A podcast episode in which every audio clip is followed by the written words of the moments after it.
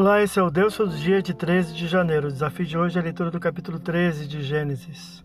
Após o chamado de Abraão, chega a hora de um teste muito importante para o pai da fé: cumprir cabalmente o chamado de Deus e deixar de vez toda a sua parentela.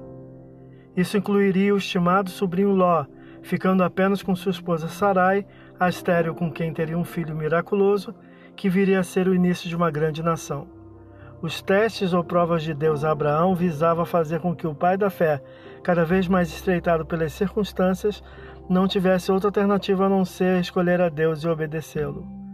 Abraão já teria passado por outros testes e muito mais viriam, cada vez mais difíceis até o derradeiro, a entrega de seu próprio filho único. O primeiro foi a saída do meio da família, comunidade, por fim, da nação.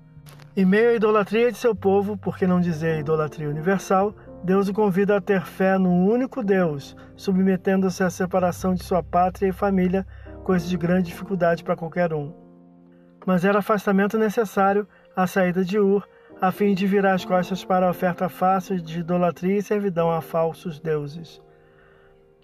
Ou sua fé depositada em Deus o afasta de Ur, ou Ur o afastaria de Deus. Assim se dá conosco. Por vezes, ou alguma coisa ou pessoa nos é afastada para estarmos próximos de Deus, ou essa coisa ou pessoa nos separa dele. O patriarca saiu sem saber onde ia, Hebreus 11, 8. E isso pela absoluta fé. Viveu neste lugar designado por Deus como forasteiro e peregrino. O único espaço de terra que possuiu foi sua sepultura. O próximo teste ou prova é a de confiança em Deus em momentos difíceis, como o da fome em terra estranha.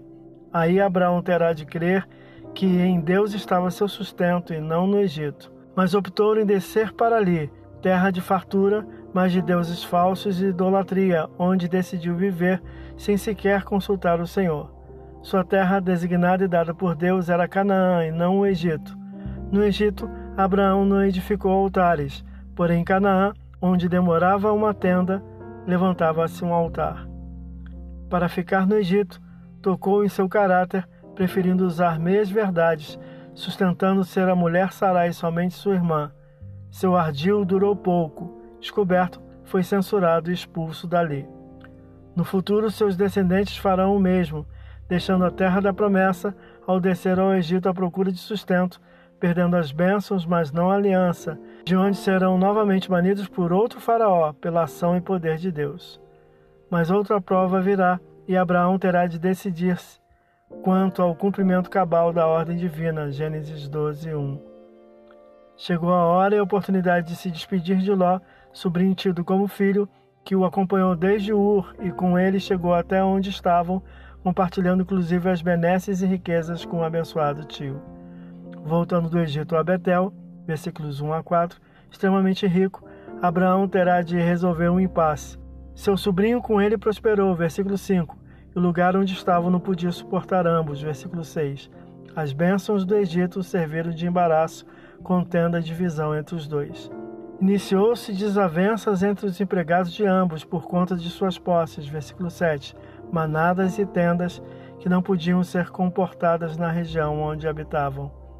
Não haveria espaço nem pasto ou água que pudesse satisfazer as necessidades do rebanho, da família e dos servos de ambos. Abraão gentilmente expôs o caso ao sobrinho, optando por não iniciarem qualquer desavença, expressando: Pois irmãos somos, versículo 8, isto é, parentes e consanguíneos. Abraão, confiando em Deus, sugere humilde e amistosamente ao sobrinho separarem-se, dando o direito a Ló de optar para onde iria, versículo 9. O sobrinho deveria, quer por respeito à idade do tio, quer por direito de escolha, retornar a opção a Abraão, mas escolhe carnal e egoisticamente o que as aparências lhe impuseram. Versículo 9. Planícies verdejantes e fáceis de locomoção e habitação para si e para seu rebanho. Ao tio, o desconforto das montanhas. O que não sabia Ló, isso poderia ter lhe sido revelado pela fé no mesmo Deus do tio era que o lugar que escolhera era talvez o mais perigoso e menos indicado para estar com a família, fértil, promissor e ímpio. Ali perderia tudo que poderia ter, incluindo a família e a própria esposa, e por fim sua posteridade. O pai da fé e da nação hebraica, Abraão, passa por mais esse teste e eles definitivamente se apartaram um do outro. Versículo 11. Cumprindo-se por fim o chamado anterior de Deus de deixar sua parentela. Abraão nunca será tão abençoado e feliz se não após experimentar essa separação. O patriarca habitou na terra designada e dada por Deus a ele e a sua posteridade, Canaã, ao passo que Ló decide tomar para si terra amaldiçoada, tesourada para juízo divino, a região das cidades de Sodoma e Gomorra. Abraão segue para Hebron, onde passou a residir permanentemente até a morte, ao passo que Ló terá de deixar a região para onde foi, a fim de escapar com vida. Após a separação de seu sobrinho, Deus convida Abraão a fazer pela fé o que Ló fez pela carne, levantar os olhos e ver a terra, e ainda a percorrê-la em toda a sua extensão. Tudo o que via era seu e de sua descendência, incluindo as próprias terras escolhidas pelo sobrinho. Aquele que decidiu se pôr em segundo lugar na escolha foi honrado e abençoado uma vez mais por Deus. Abraão decide no futuro, por mais duas vezes, vir em auxílio ao estimado sobrinho, uma das quais veremos no próximo capítulo. Esse é o Deus Todo Dia uma leitura que você possa ouvir Deus falar através da sua palavra. Agora segue a mensagem de pensamento do dia do pastor Heber Jamil. Até a próxima.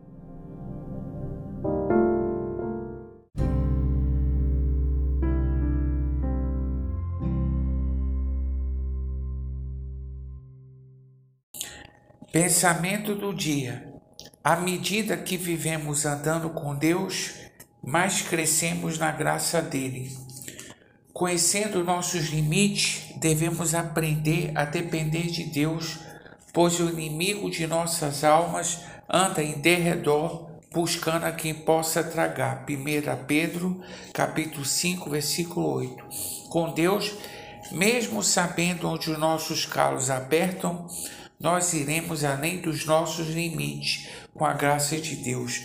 Pastor Heber Jamil, que Deus te abençoe.